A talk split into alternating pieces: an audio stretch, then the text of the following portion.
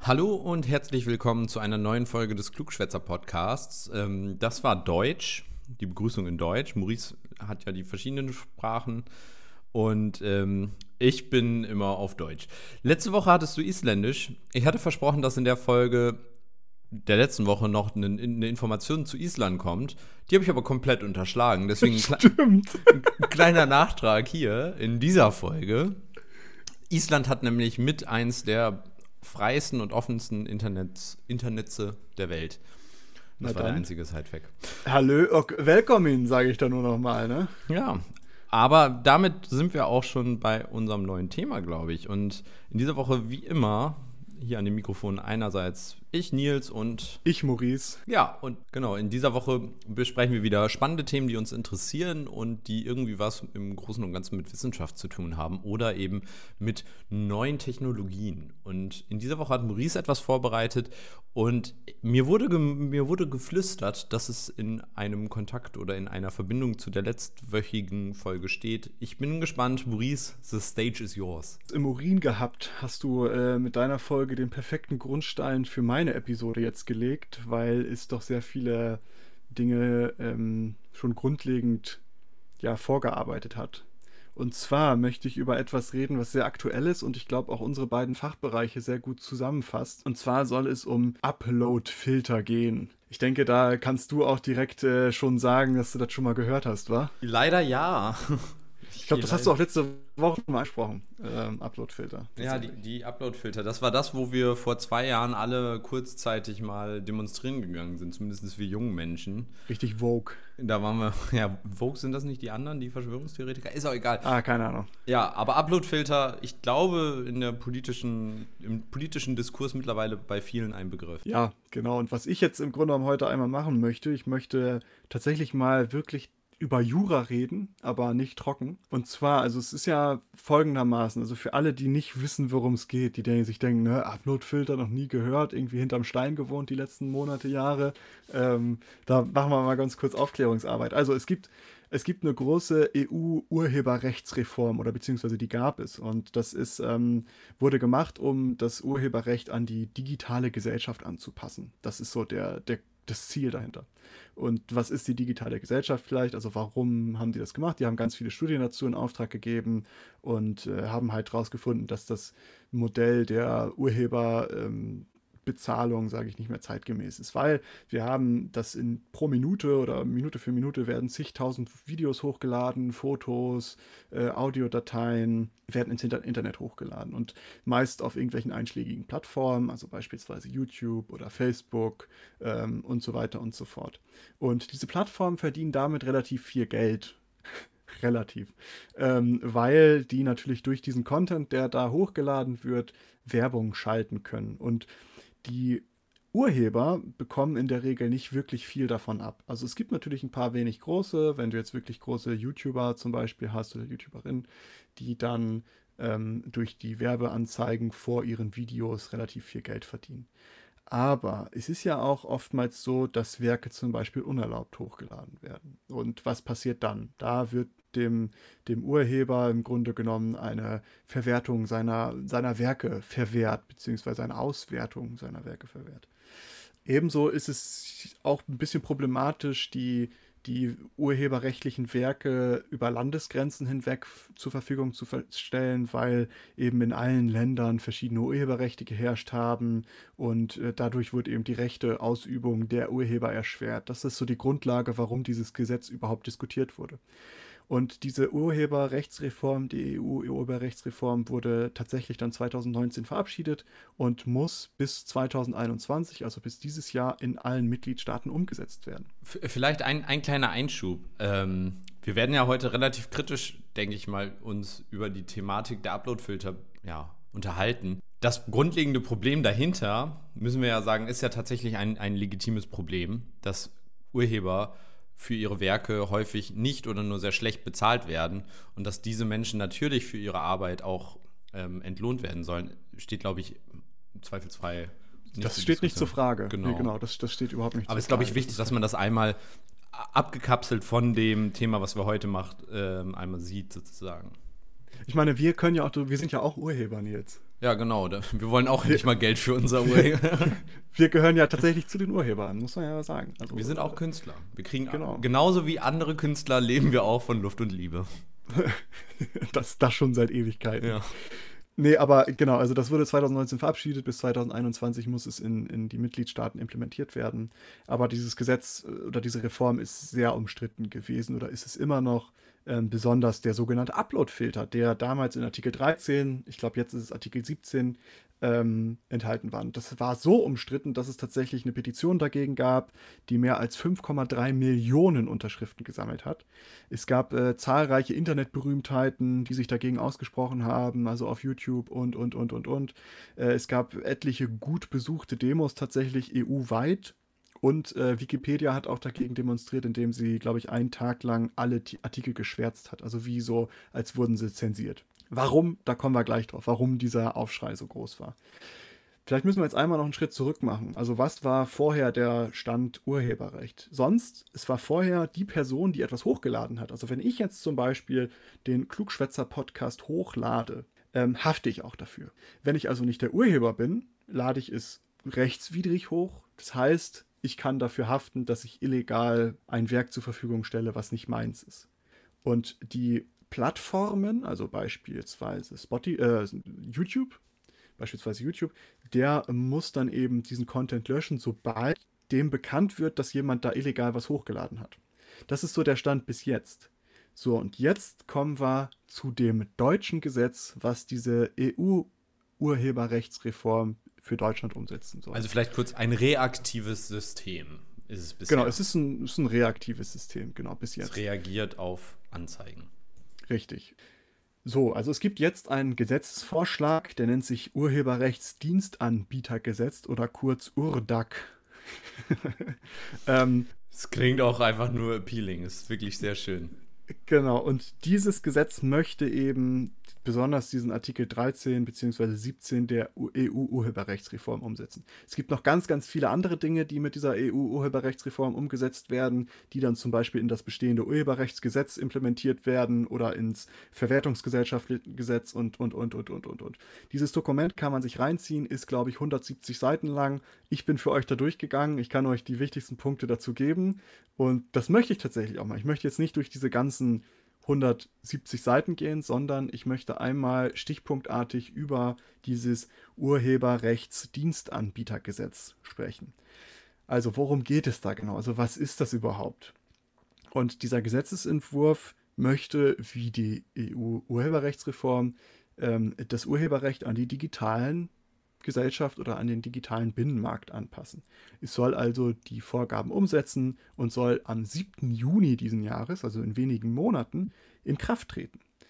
So, an wen wendet sich das Gesetz? Ist ja auch eine gute Frage. Und zwar, da gibt es den ähm, Paragraphen 2 in Verbindung mit Paragraph 1. Ich werde das jetzt nicht immer so ganz genau sagen, es ist trockener Jurascheiß, aber das steckt mir so in den Adern, dass ich immer sage, Paragraph 1, Absatz 1, Satz 2. Aber das werde ich jetzt mal lassen. Ähm, da steht drin, dass der Entwurf dieses Gesetzes richtet sich an Dienstanbieter, die der Öffentlichkeit Zugang zu urheberrechtlich geschützten Werken verschaffen, die vom Nutzer des Dienstes hochgeladen worden sind. Also ein Dienstanbieter, also ein Hauptzweck eines Dienstanbieters muss es also sein, eine große Menge von äh, Dritten hochgeladenen urheberrechtlich geschützten Inhalten zu speichern oder öffentlich und oder öffentlich zugänglich zu machen diese Inhalte dementsprechend zu organisieren, zum Beispiel über eine Suchfunktion oder ähnliches, und das mit dem Zweck der Gewinnabzielung zu bewerben. Da stellt sich jetzt doch jetzt die Frage, was gehört denn jetzt dazu? Also klar, YouTube ist relativ klar, denke ich. Aber gehört zum Beispiel so ein Facebook auch dazu? Ja, würde ich auf jeden Fall sagen. Ich glaube, da gehört jeder, also aus meiner persönlichen Sicht müsste man dann jeden Dienst, der potenziell eben diese Funktion zur Verfügung stellt, mit dazu zählen. Und dazu würde ich Facebook, Instagram.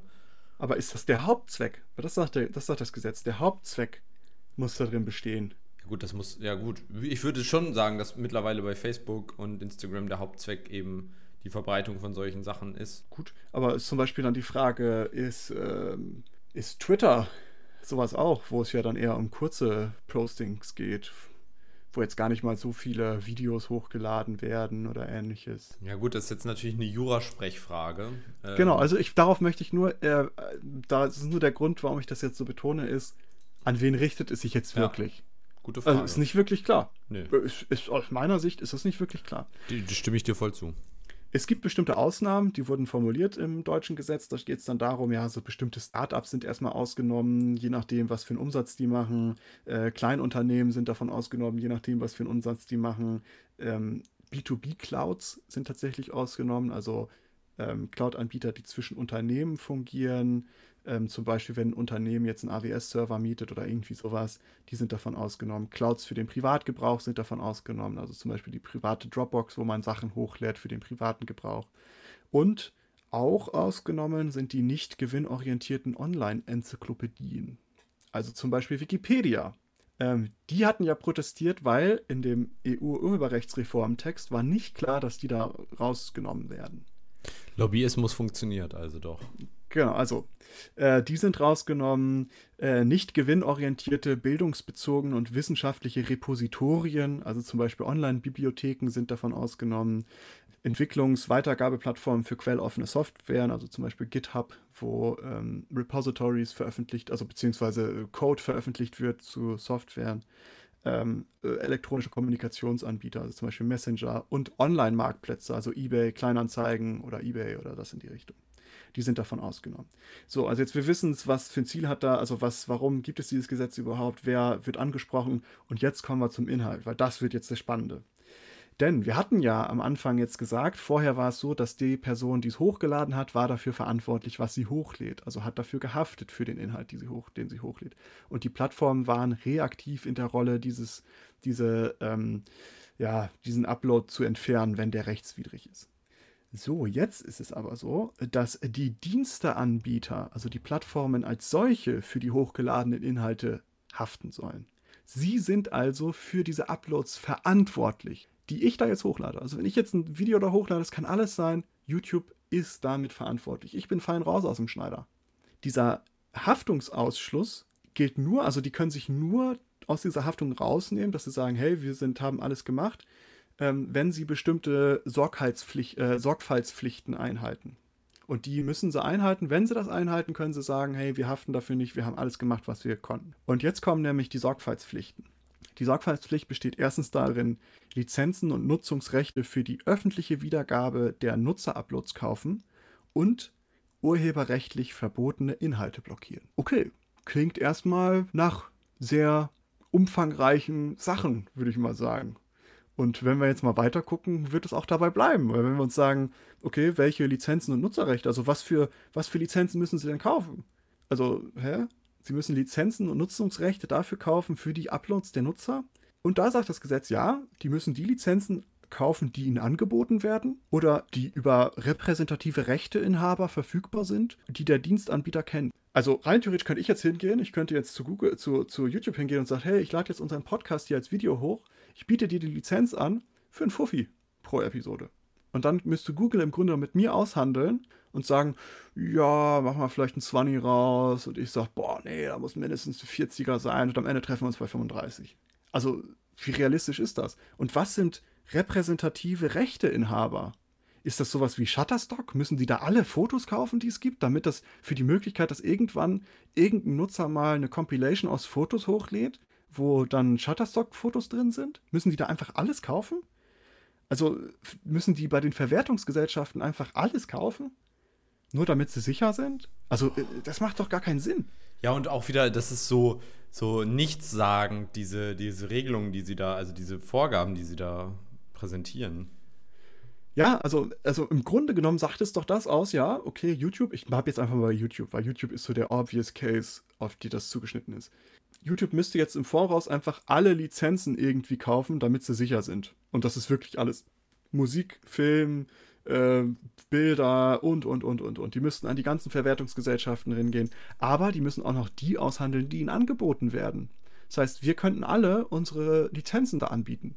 Ja, das wird ja im Endeffekt dazu führen, dass YouTube nachher nur über große, ähm, dass du, vor, bevor du überhaupt bei YouTube etwas hochladen kannst, zu einem großen, sag ich mal, ja, wie, wie, wie hieß das früher, Mediakraft oder so, zu so einem Netzwerk gehen musst.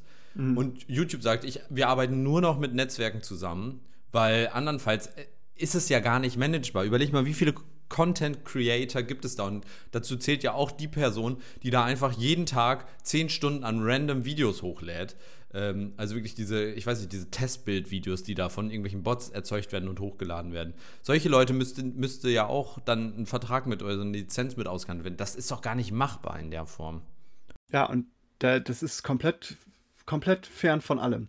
Und jetzt kommt aber nochmal das Sahnehäubchen obendrauf. Also stellen wir uns vor, YouTube kauft wirklich alle Lizenzen, die es gibt, einfach damit sie sicher sind, geben dafür, weiß nicht wie viel Kohle aus. So, jetzt gibt es ja noch Leute, die laden da wirklich Geld, äh, Videos hoch und verdienen damit auch ihr Geld. Jetzt sagt das Gesetz, die Nutzer von diesen Dienstplattformen können sich auf die bereits eingekauften Lizenzen von YouTube nur so lange berufen, solange sie nicht kommerziell handeln bzw. keine erheblichen Einnahmen erzielen. Das heißt, sie müssten diese Lizenzen dann nochmal kaufen, obwohl YouTube die da ja vorher schon gekauft hat. Aber sobald du gewinnorientiert handelst, beziehungsweise kommerziell handelst, keine erheblichen Einnahmen. Was sind keine erheblichen Einnahmen? Keine Ahnung. Wer fällt da jetzt drunter? Wer Achso, fällt ich dachte, nicht das wäre drunter? so ein, das wär so, so ein Standardbegriff für 7,50 Euro. Nö, das ist, ist, ist Auslegungssache. Das muss gerichtlich festgelegt werden, was jetzt in diesem Gesetz kommerziell ähm, oder keine erheblichen Einnahmen sind. Also, was für eine Grenze ist das? Was ist keine erheblichen Einnahmen in diesem Fall? Keine bedeutet Ahnung, das das Ende für alle Reaction-YouTuber? Die müssen sich im Grunde genommen die Lizenzen nochmal extra für jedes Video einkaufen, obwohl YouTube die eventuell schon hat. Ich bin ganz ehrlich, auf einmal wird dieses Gesetz doch ganz cool.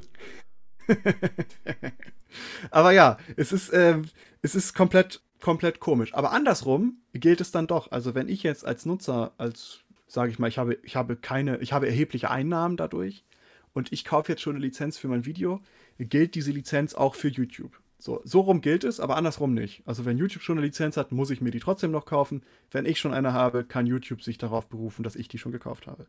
So viel zu diesen Lizenzensachen. Also das ist der eine Part der Sorgfaltspflicht. Die YouTube muss sich Lizenzen einkaufen, wie verrückt. Der zweite Part war ja, dass ähm, die dafür sorgen müssen, dass urheberrechtlich verbotene Inhalte blockiert werden. Und jetzt kommen wir zum Uploadfilter. Und das ist der ganze Bohem, den es gibt, der geht genau darum. Und zwar, das Gesetz schreibt verschiedene Blockierungen vor. Es gibt einmal eine qualifizierte Blockierung und da geht es darum, dass sobald ein Rechteinhaber, also zum Beispiel der Urheber an sich oder die Verwertungsgesellschaften, die die Urheber vertreten, verlangen, dass ein Werk nicht mehr öffentlich wiedergegeben werden soll, ähm, müssen Diensteanbieter, also YouTube zum Beispiel, die Sperrung oder Entfernung bestmöglich sicherstellen. Also die müssen den Inhalt dann blockieren. Ähm, dies darf aber nicht dazu führen, dass äh, von Nutzern hochgeladene Inhalte, deren Nutzung gesetzlich erlaubt werden, blockiert werden. Auch interessant, wie soll das gewährleistet werden? Ja, also, im Grunde genommen diese qualifizierte Blockierung, ähm, sobald der Rechteinhaber sagt, ich möchte, dass diese Werke, also ich kann jetzt zum Beispiel auch sagen, ich könnte jetzt zu YouTube hingehen und sagen, ich möchte, dass die Episoden vom Klugschwätzer Hoch Podcast niemals hochgeladen werden. Dann müsste YouTube gewährleisten, dass das niemals hochgeladen wird. Es sei denn, es ist erlaubt. Wie sollen sie das sicherstellen? So, äh, wie bitte? Es ist irgendwie, ja, es ist so viel Unklarheit. Und diese technische Umsetzung, das wird, glaube ich, ja uns die ganze Folge noch begleiten. Diese technische Umsetzung ist, da gibt es keine Lösung für.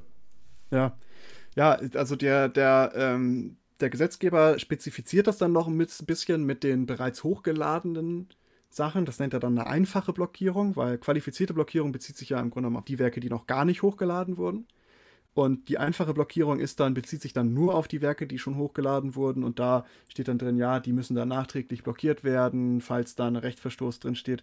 Und der Rechteinhaber, der das verlangt, muss es hinreichend begründen. So, ist vielleicht erstmal nicht verkehrt, wenn man sich denkt, okay, hinreichend begründen. Das heißt, sie müssen irgendwie deutlich machen, dass sie die Rechteinhaber sind und warum das jetzt nicht rechtmäßig ist. Ist ganz okay. Aber in Kombination mit dieser qualifizierten Blockung ist es eigenartig. Also wie, soll, wie sollen sie diese Sorgfaltspflicht nachkommen? Jetzt gibt es aber auch diese erlaubten Nutzungen, die von der Blockierung ausgenommen werden sollen, weil das war ja eben die, die Vorgabe, dass die qualifizierte Blockierung nicht die erlaubte gesetzliche Nutzung blockieren darf. Und zu dieser erlaubten gesetzlichen Nutzung kommen wir jetzt, denn da gibt es äh, verschiedene Formen von. Die erste ist die mutmaßlich erlaubte Nutzung. Äh, ganz bewusst mutmaßlich, aber warum, äh, dazu komme ich gleich. Was beinhaltet das erstmal? Es bedeutet eigentlich, dass äh, nutzergenerierte Inhalte, die weniger als die Hälfte eines Werkes eines Dritten beinhalten, erstmal erlaubt sind. Das bedeutet also, ich könnte jetzt äh, unseren Podcast mit einem anderen Podcast zusammenschneiden in irgendeiner Compilation, äh, solange dieser ähm, von dem anderen Podcast weniger als die Hälfte des Werkes vorhanden ist. Also die Hälfte der Episode beispielsweise. Das können auch mehrere Werke von mehreren Dritten sein. Das heißt, ich könnte ganz viele Podcasts zusammenschmeißen äh, oder schneiden, solange das weniger als die Hälfte des Werkes ist. Aber und darum das Mutmaßliche. Das ist, es wird einfach erstmal vermutet, dass das erlaubt ist. Die Rechteinhaber können also immer noch äh, eine Art Veto einlegen, denn die Plattformen oder die Diensteanbieter müssen die Rechteinhaber darüber informieren, wenn ein solches Werk hochgeladen wird. Also wenn ich jetzt eine Compilation aus mehreren Podcasts zusammenschneide, wo mein Podcast oder unser Podcast mit drin ist und noch ganz viele andere, muss YouTube die anderen Rechteinhaber darauf hinweisen, dass hier ein Werk mit ihren, ja, mit, mit ihren Werken auch hochgeladen wurde. Denn dann können die Beschwerde einlegen, um zu überprüfen, ob das wirklich weniger als die Hälfte eines Werkes ist oder ne, dass es nur eine geringfügige Nutzung ihrer Werke ist. Das heißt, ich müsste da, wenn ich jetzt was hochladen würde und ich schneide da jetzt noch irgendeinen anderen Podcast-Teil rein, müsste YouTube wissen, okay, dieser Podcast ist da noch drin, ich muss diese Person hier kontaktieren oder diese Verwertungsgesellschaft und Bescheid sagen, ey Leute, hier wird was hochgeladen, wo ein Stück von euch drin ist. Dann könnten die sagen, hey, das ist nicht erlaubt, dann müsste YouTube wieder blocken beziehungsweise sie müssen es hinreichend begründen. Aber hey, das könnten sie, glaube ich, relativ easy machen. Wie wir jetzt ja schon sehen, ist es ein großes Problem. Wenn da auch nur ein Stück, wenn ein Lied gepfiffen wird, wird es ja schon blockiert. Das ist diese mutmaßlich erlaubte Nutzung. Darum mutmaßlich, weil man erstmal davon ausgeht, dass es erlaubt ist, bis der Urheber im Grunde genommen Einspruch einlegt. Geringfügige Nutzung ist, ähm, da haben sie jetzt wirkliche Grenzen festgelegt, haben sie gesagt, okay, Nutzung bis zu 15 Sekunden je eines Filmwerkes, bis zu 15 Sekunden je einer Tonspur, bis zu 160 Zeichen je eines Textes und bis zu 125 Kilobyte je eines Lichtbildwerkes, Lichtbildes oder einer Grafik. Nur so lange, bis, also das darf nur von Nutzern, die damit nicht kommerziell handeln, beziehungsweise keine erheblichen Einnahmen erzielen. Die erste Frage, die sich mir stellt, ist, okay, da steht Nutzung bis zu 15 Sekunden je eines Filmwerks. Also könnte ich rein theoretisch 25.000 Filme hintereinander schneiden, wo ich nur 15 Sekunden von benutze. Das wäre kein Problem. Klingt für mich so, ja. Ja, aber auch wieder lustig, das darf ich nur so lange machen, solange ich nicht keine Einnahmen, also keine erheblichen Einnahmen damit erziele. Hier wieder, was sind erhebliche Einnahmen? Keine Ahnung, ist das, wenn ich einen Huni im Monat damit verdiene? Ist das schon erhebliche Einnahmen? Für einige Fälle ist das bestimmt ein erhebliches Einnahmen.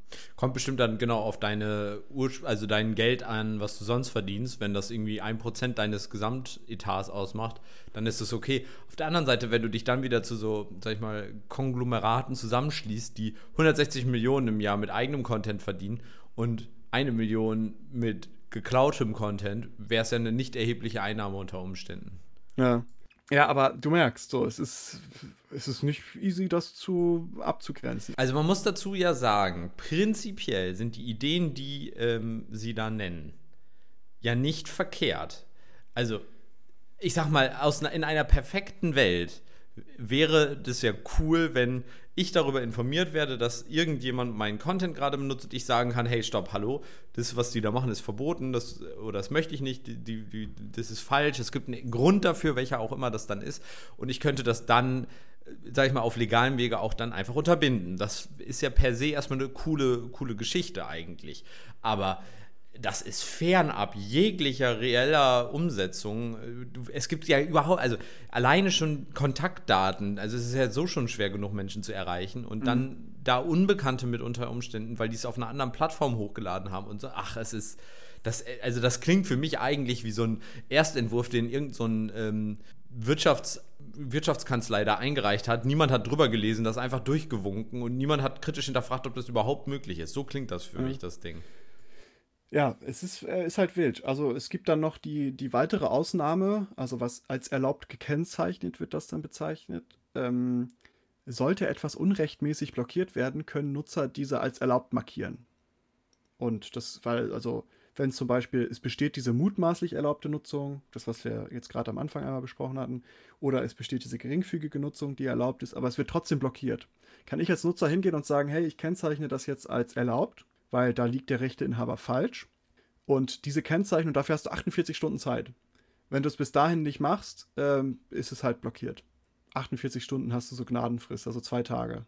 Ja, also, lustig ist aber, und jetzt kommen wir nochmal zu was Interessantem, all diese erlaubten Formen des, des, äh, des Hochladens, die müssen aber auch noch vergütet werden durch den Diensteanbieter. Das heißt, der muss die Rechteinhaber auch nochmal dafür bezahlen, dass es diese erlaubten Formen gibt. Äh, was? Ja, und wie? Also, hä? dafür musst du ja wissen, von welchem Urheber wie viel hochgeladen wurde. Letztendlich werden die an irgendwelche Verwelt Verwertungsgesellschaften, die müssen jetzt aushandeln, die VG die GEMA, die sitzen, setzen sich jetzt alle an den Tisch und sagen, ja, ich möchte jetzt aber für diese erlaubte Nutzung möchte ich äh, 20.000 im Monat haben. Keine Ahnung, irgendwie so wird es dann ablaufen. Aber auf welcher Grundlage? Also, hä, warum ist denn das dann erlaubt und dann müssen die dafür bezahlen? Also, was geht? Es gibt tatsächlich, um mal so ein bisschen aus dem Urheberrechts-Nähkästchen zu plaudern, es gibt ja diese, diese Erlaubnis der Privatkopie, ne? Ja. Also wenn man eine CD hat, darf man sie einmal für den Privatgebrauch kopieren. Was viele nicht wissen, man vergütet diese Erlaubnis damit, wenn man zum Beispiel einen USB-Stick kauft oder ja. einen Computer oder eine, eine SD-Karte, da gibt es einen Anteil von diesem Kaufpreis, die an die Verwertungsgesellschaften geht. Also das nennt sich Speichermedienvergütung. Und, oder auch für Drucker gibt man auch was aus. Also alles, womit im Grunde was gespeichert werden kann oder äh, Replikate mit erstellt werden können, äh, dafür bezahlt man an diesem Kaufpreis einen bestimmten Teil an die Urheber. Finde ich eigentlich ganz okay.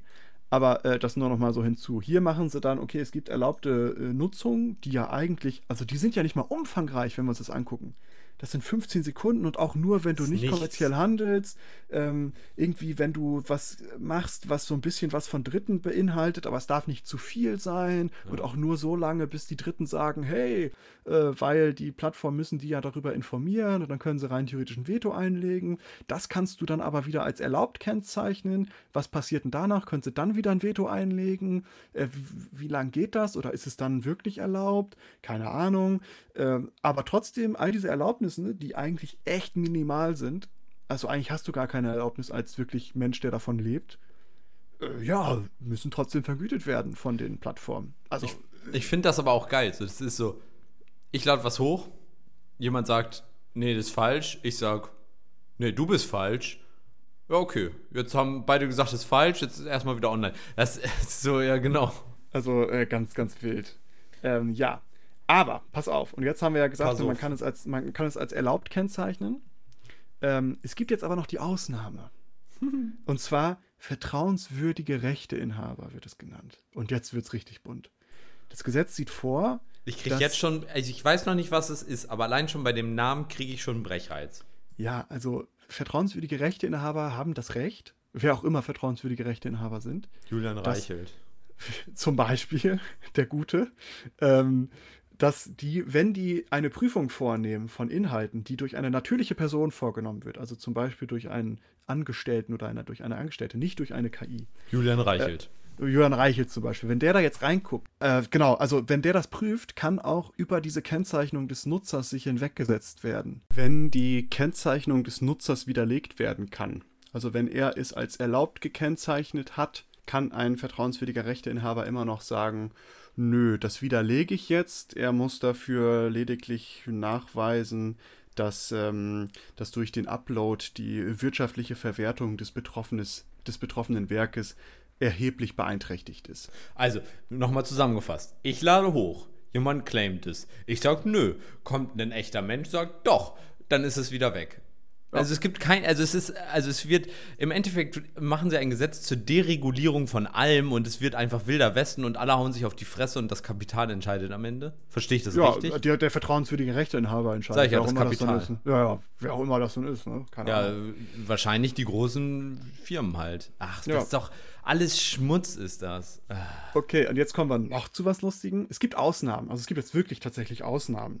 von dem Recht. Und zwar Zitat, Karikaturen, Parodien und Pastiche. Also alles, was sich irgendwie kritisch mit Dingen auseinandersetzt oder zitiert oder was auch immer. War tatsächlich anfangs nicht vorgesehen, soweit ich weiß. Haben sie jetzt aber mit reingenommen und. Ähm, das wäre ja auch sonst vom EuGH gekippt worden. Genau, also das sind äh, erlaubte Fälle, wo man das Urheberrecht im Grunde umgehen kann. Also jetzt könnte jemand von uns einen Ausschnitt von unserem Podcast als Zitat bei sich in einem Video hochladen. Wäre völlig cool. Aber und jetzt kommt das große Aber. Die Ausnahme der Ausnahme. Was müssen die Plattformen trotzdem tun, Nils?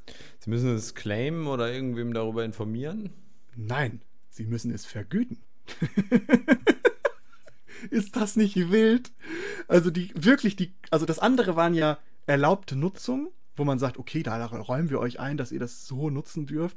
Jetzt sind wirkliche rechtliche Ausnahmen, wo man sagt, das kann nicht angefochten werden, Zitate oder Parodien oder Karikaturen.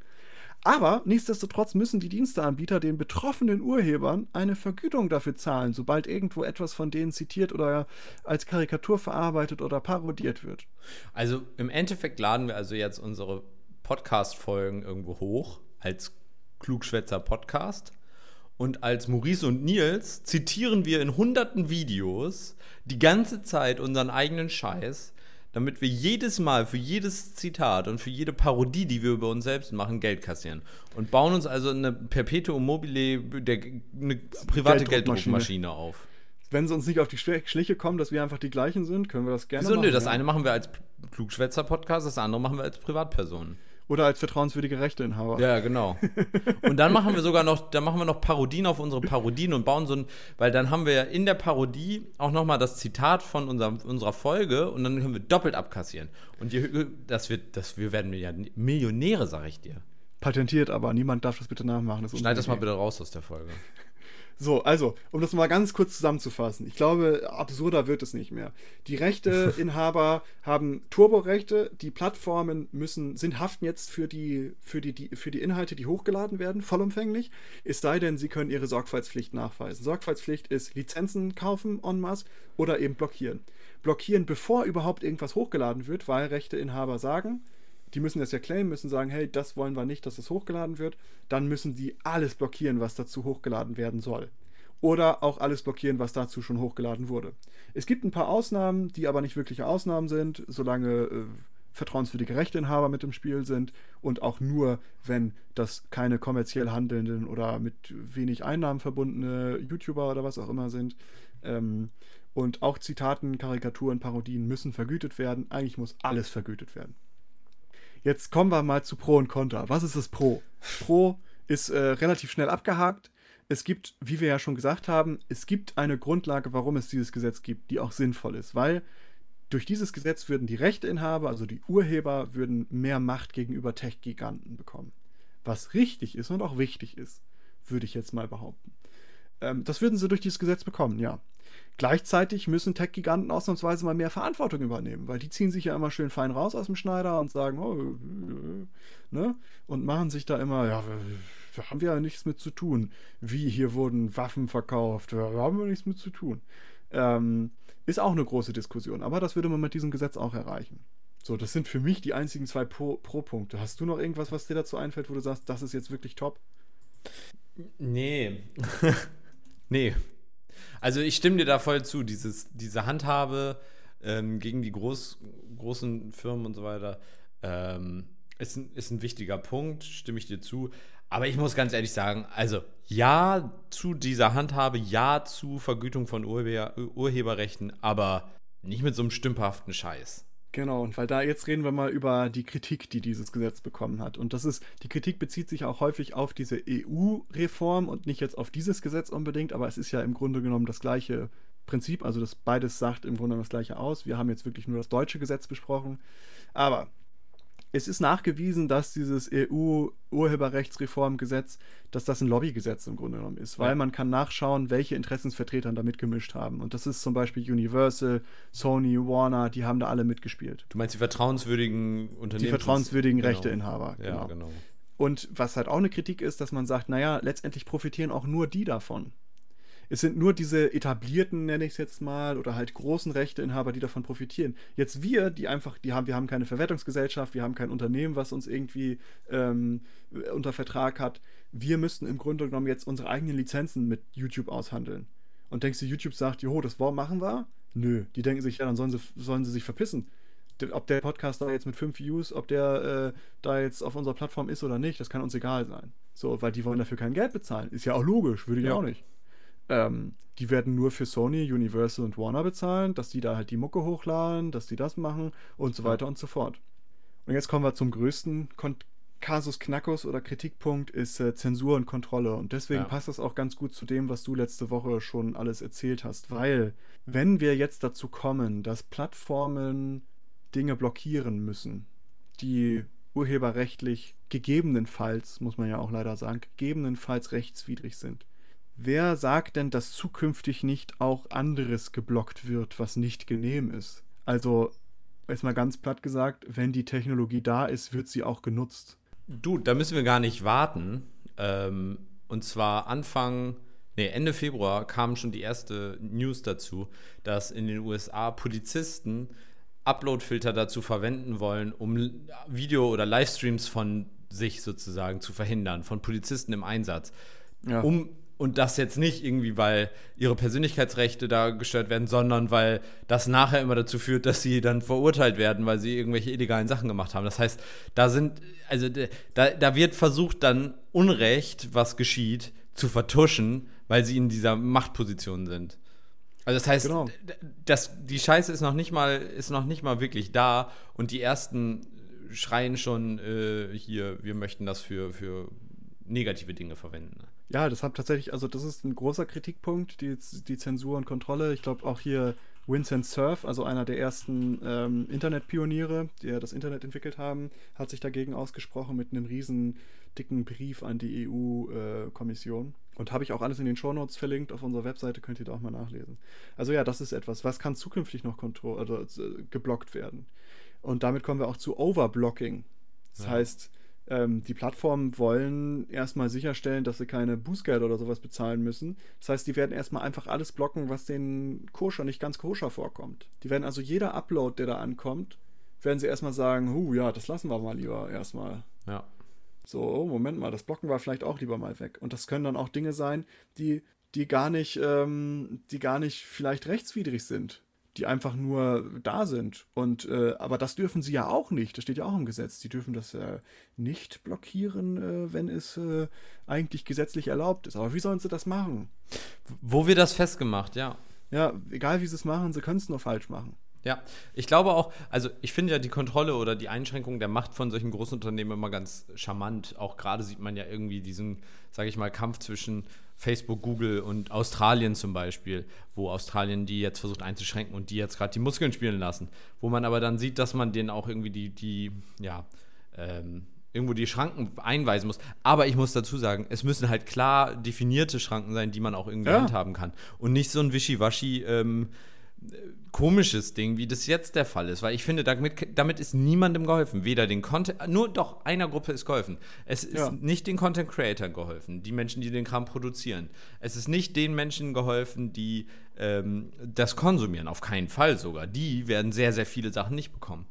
Neue Leute haben kaum eine Chance, einen Fuß in die Tür zu bekommen. Du hast, die Einstiegshürde wird gigantisch sein. Du wirst da nicht reinkommen, weil ja. wahrscheinlich erstmal abgelehnt ist. Und den Plattformen sind die Hände gebunden. Die können kaum etwas machen, weil sie in so ein enges Korsett von Möglichkeiten, ja, die, die EU hat sich das so offen gelassen, dass sie immer sagen kann, ja, nee, doch, sehen wir doch, doch, das ist schon verboten. Und die Plattformen sind immer am, am Garsten. Die einzigen, die davon profitieren, sind die großen Rechteinhaber, die davon wahrscheinlich Milliarden ähm, Einnahmen machen. Und die verdienen ja jetzt auch schon gut.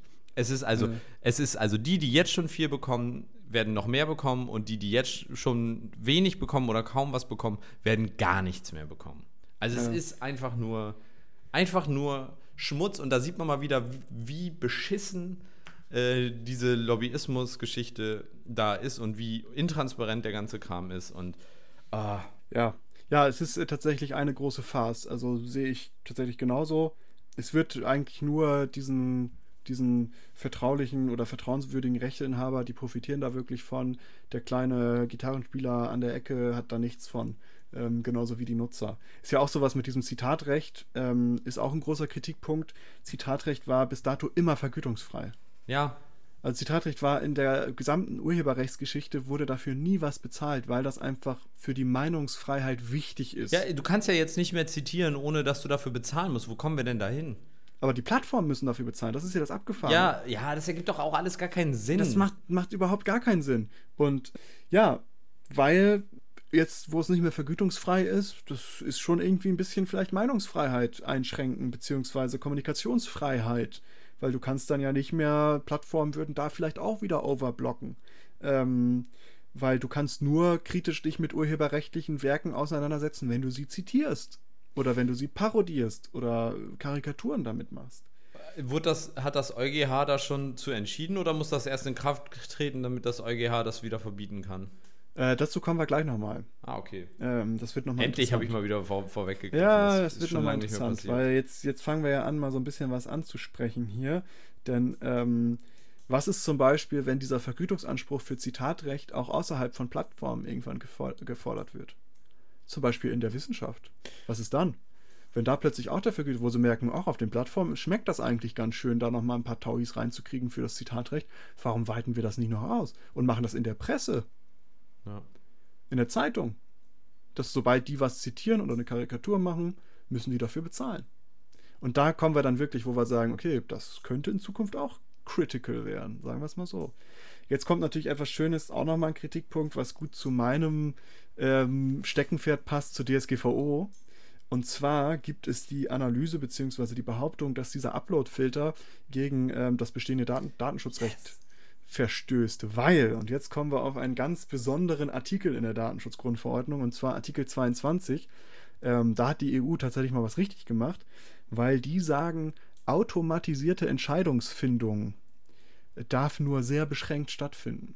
Ah. Und das wäre ja so ein Upload-Filter. Ein Upload-Filter wäre ja letztendlich eine KI, die von ähm, Google oder YouTube, was ja Google ist, programmiert wird und die muss dann irgendwie rausfinden, okay, das darf jetzt hochgeladen werden, das nicht. Hier haben wir einen äh, vertrauenswürdigen Rechteinhaber, hier haben wir das. So. Und das ist eine automatisierte Entscheidungsfindung. Man kann jetzt natürlich sagen, ja, aber was hat denn das mit personenbezogenen Daten zu tun? Das sind ja eigentlich nur Videos, die hochgeladen werden, wo vielleicht gar kein Gesicht oder sowas zu sehen ist oder gar keine Namen oder irgendwelche sonstigen Daten. Aber die haben das tatsächlich extra so formuliert in diesem Artikel 22, dass da drin steht, die betroffene Person hat das Recht, nicht einer ausschließlich auf einer ati- automatisierten Verarbeitung beruhenden Entscheidung unterworfen zu sein, die ihr gegenüber rechtliche Wirkung entfaltet oder sie in ähnlicher Weise erheblich beeinträchtigt. Es muss also gar nichts direkt mit ihren Daten unbedingt zu tun haben. Klar müssen da ihre Daten auch mit drin sein, aber das hast du, sobald du da Ja. was hochlädst, hast du ein Benutzer-ID, du hast ähm, vielleicht sogar auch irgendwie Zahlungsdaten, was auch immer. Sobald du auf Ähm, eine Webseite gehst, hast du ja immer personenbezogene IP-Adresse, alles drum und dran. Und diese Daten werden ja auch dafür benutzt, um zu sehen, bist du die richtige Person, die das hochlädt, darfst du das hochladen Was und so weiter und so fort. an? Genau, und wenn das blockiert wird, wirst du ja erheblich beeinträchtigt. Ja. Das ist ja eine erhebliche Beeinträchtigung. Voll. Es gibt, es gibt da ein paar Ausnahmen zu diesem Artikel 22, die aber auch alle hier nicht greifen würden. Weil ähm, es gibt dann einmal einen Vertrag, wenn ein Vertrag zugrunde liegt, dann darf das schon. Es gibt ja zum Beispiel so äh, einen Kreditvertrag halt irgendwie abschließt, gibst du denen ab und zu auch manchmal die Grundlage, dass sie dich halt scoren dürfen. Ja. Ähm, und es gibt aber auch, und jetzt kommt, da berufen sich dann viele Leute drauf, die für den Upload-Filter sind, da steht auch, dass die Ausnahme auch eine andere Rechtsvorschrift sein kann. Und die sagen dann, ja, die andere Rechtsvorschrift ist dann ja jetzt diese Urheberrechtsreform. Aber was sie nicht lesen, ist, dass da steht, drin steht, zu, äh, ist zulässig, wenn diese Rechtsvorschrift im angemessenen Maße zur Wahrung der Rechte und Freiheiten sowie der berechtigten Interesse der betroffenen Person halt gilt, wenn das enthalten ist. Ja. Nur dann kann da eine andere Rechtsvorschrift gegenstehen. Und das ist es in diesem Fall absolut nicht. Ja. Es ist weder angemessene Maßnahmen und Rechte und Freiheiten der betroffenen Person werden sowieso nicht geschützt. Ja. Ähm, eine andere Erlaubnis ist dann eine Einwilligung. Das heißt, die werden sich jetzt wahrscheinlich reihenweise Einwilligungen einholen von irgendwelchen Leuten, die das da hochladen werden. Aber auch da ist die Frage, ähm, ist das ein probates Mittel? äh, wie kannst du das, ne? Ja, ich Weil- möchte gerade nicht bei, bei YouTube oder so arbeiten, um ehrlich zu sein. Ja, es ist kompletter, ist für die ist es ein Clusterfuck, wie man das so im Englischen sagt. Also ein Ja. kompletter, äh, komplett wilde Sache. Du, im Endeffekt könnte das das Ende von solchen Plattformen bedeuten. Das stimmt. Und dazu kommen wir dann jetzt nochmal einen Schritt weiter. Also das ist nochmal Datenschutzrecht, könnte dagegen sprechen. Und jetzt haben wir ja gesagt, okay, das ist ja eine automatisierte Entscheidungsfindung, das heißt, da steckt eine KI hinter. Diese KI zu programmieren ist sehr, sehr komplex, weil du musst ja sehr, sehr viele Sachen da mit drin haben, damit die irgendwie vertrauenswürdig läuft und auch eine Usability hat, ist fast kaum möglich. Aber Ich sag, ich sag, es ist nicht möglich. ja, also würde ich jetzt auch mal so aus dem Stegreif sagen. Aber YouTube und sowas haben natürlich gewisse Ressourcen und es könnte dazu führen, dass die Tech-Giganten eigentlich nur noch viel, viel größer werden. Ja. Weil die werden diese Technologie entwickeln können in irgendeiner Art und Weise. Wahrscheinlich komplett scheiße, aber sie werden es machen und werden das dann all den anderen Plattformen zur Verfügung stellen können. Ja, du musst das dann von denen benutzen, ja. Ist wie diese Analytics-Software von Google, Ja. die du in deine Webseiten einbindest. Die haben dieses technische Know-how, können das umsetzen ähm, und das mit dem Upload-Filtern wird genauso laufen. Ja. So, und dann kommen wir wieder zu dem nächsten Punkt. Dadurch würden ganz viele Nutzerdaten wieder bei wenigen Anbietern gebündelt landen. Ja. Weil die natürlich die Upload-Filter haben, die wissen genau, wer hat wo versucht, was hochzuladen und so weiter und so fort. Es würde wieder bei den großen Tech-Giganten landen, man hätte nichts gewonnen ähm, und hätte eigentlich sehr, sehr viel verloren. Und jetzt kommen wir zum letzten und das ist der wichtigste Punkt, der mir auch am wichtigsten ist. Diese Upload-Filter könnten, oder für mich tun sie das auf jeden Fall, gegen die Charta der Grundrechte der Europäischen Union verstoßen. Besonders Artikel 11 Freiheit der Meinungsäußerung und Informationsfreiheit und Artikel 8 Schutz personenbezogener Daten. Was viele ja nicht wissen, informationelle Selbstbestimmung ist ein grundsätzlich oder ein grundrechtlich gewährleistet, re, gewährleistetes Recht für alle Personen. Und ähm, gerade diese zwei Rechte, diese Grundrechte, die wir europaweit haben, würden dadurch beschränkt werden. Aber werden die, äh, gilt da nicht immer Wirtschaft vor, vor Grundrechten? Ich meine, Im deswegen, Normalfall, nee. deswegen ist das doch in Ordnung wahrscheinlich, oder? So, also wir haben hier äh, einen riesen, riesen Scheißhaufen eigentlich liegen. Ähm, Und es hat nicht den Anschein, als ob das noch irgendwie abgewedelt wird, dieser Gesetzentwurf. Nee. Es hat den Anschein, als würde es so durchgehen. Lustig ist, nachdem diese ganzen Proteste da waren, letztes Jahr oder vorletztes Jahr, hat man gesagt, okay, den Upload-Filter, den wird es nicht geben. Tatsächlich wird in diesem Gesetz nicht einmal das Wort Upload-Filter benutzt. Aber im Grunde genommen wird einfach das gleiche beschrieben. Ja, ja, Diese klar. Blockierung von Inhalten ist der Upload-Filter. Was nun, mag man sich fragen. Es gibt für die Leute, die gerne Petitionen unterschreiben, Hm. gibt es noch eine Petition, die man unterschreiben kann. Ich habe die in den Shownotes verlinkt. Ähm, ist dann für die, die da irgendwie dran glauben oder Bock drauf haben ähm, oder vielleicht denken, ja, ich unterschreibe es mal einfach mal so, man weiß ja nie, was davon noch Schaden passieren kann es kann. bestimmt nicht. Schaden kann es nicht. Save the Internet heißt diese Petition und ist auf change.org zu finden. Und jetzt kommt aber das ganz, ganz Wichtige. Polen. Polen hat tatsächlich mal was Gutes gemacht, nachdem sie ja in der letzten Zeit sehr in Kritik geraten sind durch diverse Gesetze, die sie ver veranlasst haben. Rechtsstaat abgeschaffen zum Beispiel. Genau. Die haben jetzt aber eine Nichtigkeitsklage beim EuGH eingelegt und sagen, Yes. dass der ähm, Upload-Filter gegen ja, die Grundrechtscharta verstößt. Und sollte der EuGH dem zustimmen, Oh ja, Muss. bitte. Diese Urheberrechtsreform angepasst werden. Aber nur angepasst, das ist doch auch schon wieder. Nein, aber die haben ja explizit gegen Artikel 17 des, äh, der Ah, okay. Urheberrechtsreform, also gegen den Upload-Filter, haben sie es eingelegt. Und ähm, wenn die sagen, ja, das ist tatsächlich wahr, es verstößt gegen die Grundrechtscharta, dann muss dieser Artikel 17 so angepasst werden oder abgeschafft werden, je nachdem, was, das, was der EuGH dann sagt. Ja. Ähm, das heißt, das ist so der letzte Hoffnungsschimmer. Und wenn das angepasst werden muss, muss auch das deutsche Gesetz natürlich angepasst werden. Was wir Oh, ein Traum, ey. haben. So, das äh, war jetzt ganz schön viel Rechtsgelaber. Es gibt da noch, äh, noch ein paar andere Sachen, die ein bisschen krit kritisch sind. Dieses Leistungsschutzrecht, was vielleicht schon einige gehört haben, ist auch noch in diesem Urheberrechtsentwurf dabei. Das bedeutet im Grunde genommen, dass ähm, diese Link-Previews, die man ja hat, also wenn ich zum Beispiel bei Google irgendwas suche und ich gehe auf Nachrichten, zeigt mir Google an die Überschrift, zeigt mir die ersten zwei Zeilen an, ein Foto und dann sehe ich so, oh, okay, wo kann ich das ungefähr lesen, FAZ oder was auch immer. Äh, ich weiß, wenn ich dem Link folge, lese ich das ungefähr.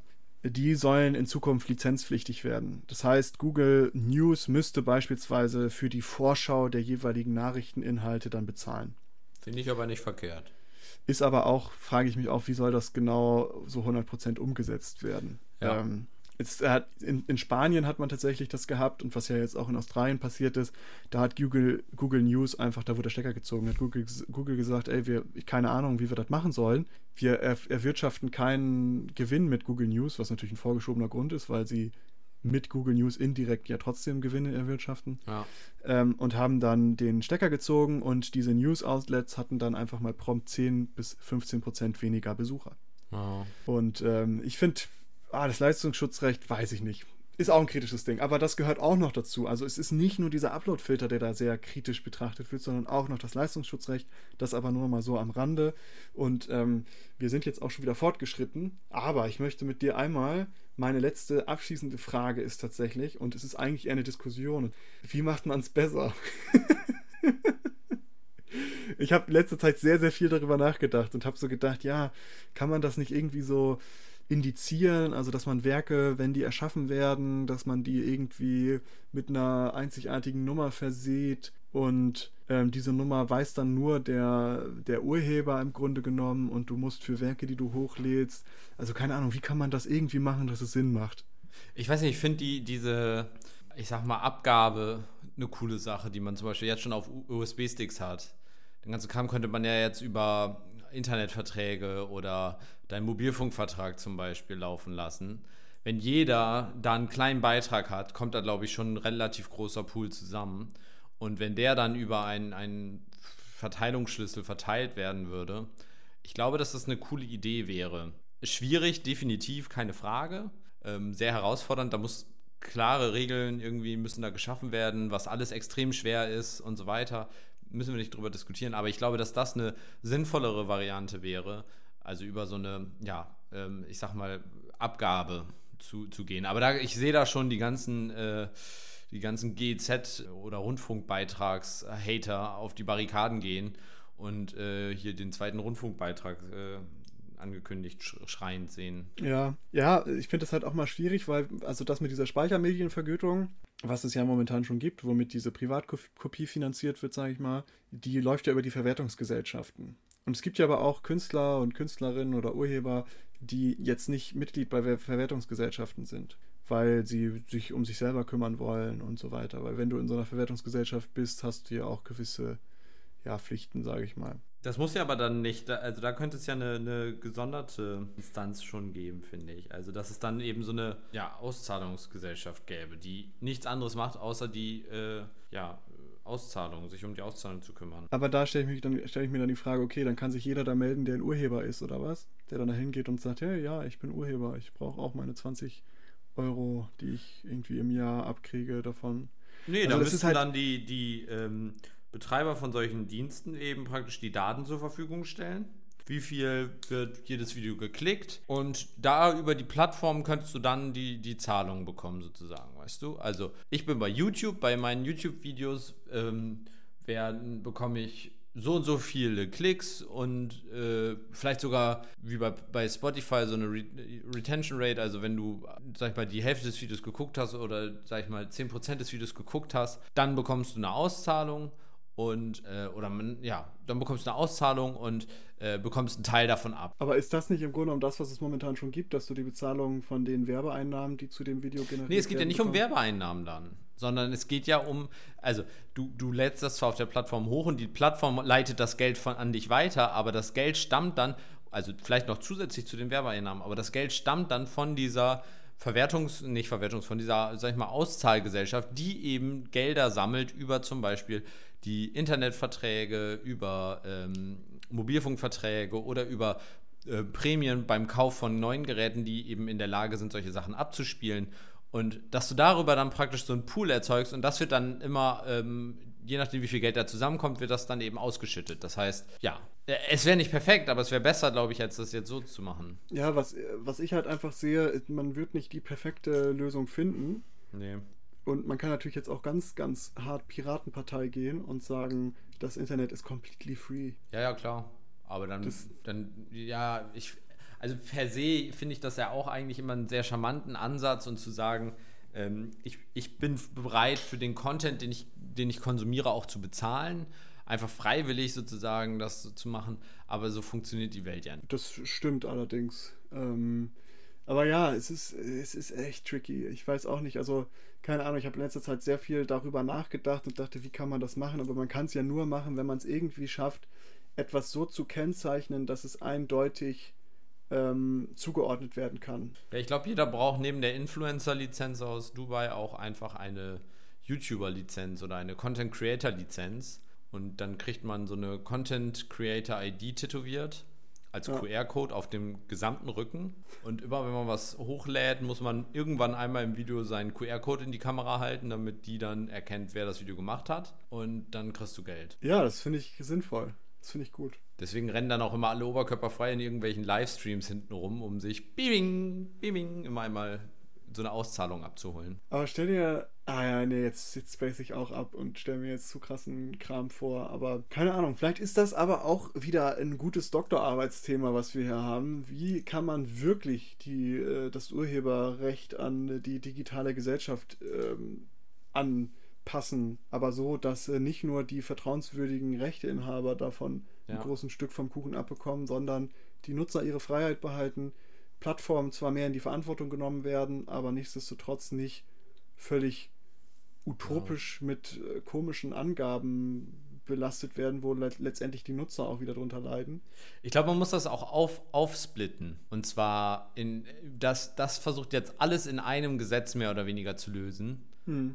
Und ich glaube, man muss das einfach als getrennte Probleme betrachten, die man getrennt behandeln muss. Ja, aber ja, ich glaube auch da, wie jede Woche kommen wir da nicht zu einem Ergebnis. Aber mir ist es einfach nur wichtig, ich habe mitbekommen, dass viele Leute diesen Upload-Filter gar nicht mitbekommen haben, obwohl da ja so ein riesen Bohem drum war. Ähm, mir war es einfach nur wichtig, das anzusprechen und auch auf die Gefahren aufmerksam zu machen, die davon ausgehen können. Äh, weil äh, ja Zensur nicht immer schön ist, wie wir auch letzte Woche in deiner Episode gehört haben. Und ein Upload-Filter ist auf jeden Fall ein großer Schritt hin zur Zensur. Ähm, und das in Verbindung dann auch noch mit den Crypto Wars und was weiß ich, was wir noch alles momentan haben, äh, ist das alles nicht ganz so nice. Das stimmt wohl. Ja, aber stellen wir uns vor, dass diese Upload-Filter kommen, Nils. Äh, auf was kannst du am meisten verzichten, was blockiert wird? Äh, Commentaries und äh, Reaction-Videos. Definitiv. Ah, okay. Unges gesamter Content brauche ich nicht mehr. Das ist wirklich, also ich finde das so sinnfrei, sich da hinzusetzen, sich ein YouTube-Video anzugucken und dabei dann irgendwelche Sachen von sich zu geben. Die Leute sind ja noch nicht mal lustig irgendwie. Zumindest trifft es nicht meinen Humor. Aber guckst du gerne Let's Plays? Nee. Das ist auch sowas, das ist sowas, was ich zum Beispiel nicht so. Also Wo, wobei, wobei also, ja, also Tutorial-mäßig sozusagen, wenn du irgendwo besser werden willst und dir dann da irgendwelche Videos anguckst, wie Leute dir dann erklären, hier bei der Map musst du dies und das machen und irgendwie sowas in die Richtung vielleicht, aber. Ich weiß nicht, also ich, ich, ich beides hat so seine Daseinsberechtigung. Ähm, aber worauf könnte ich denn verzichten, ey? Ja, wahrscheinlich ich auch, so, weil ich kann mir den, den Kram ja selber reinziehen, worauf reagiert wird, ne? Ja, deswegen. Und äh, da ich eh immer die beste Meinung habe, muss ich mir nicht noch eine andere Meinung anhören. so sieht's aus.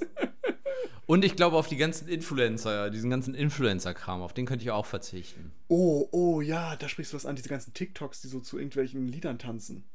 Nee, darauf kann ich nicht verzichten. Das ist wirklich ja. mein Lebensinhalt geworden, mein Alles Lebensmittelpunkt. Klar. Ich habe mein Ringlicht hier auch und ähm, folgt mir bei, bei TikTok Sweet Nils ähm, 13. Ja, aber ja, darauf könnte ich da, ich könnte auf dich dann verzichten, Nils. Wie ich dann in so einem sexy Schulmädchenkostüm äh, tanze, könntest du darauf verzichten?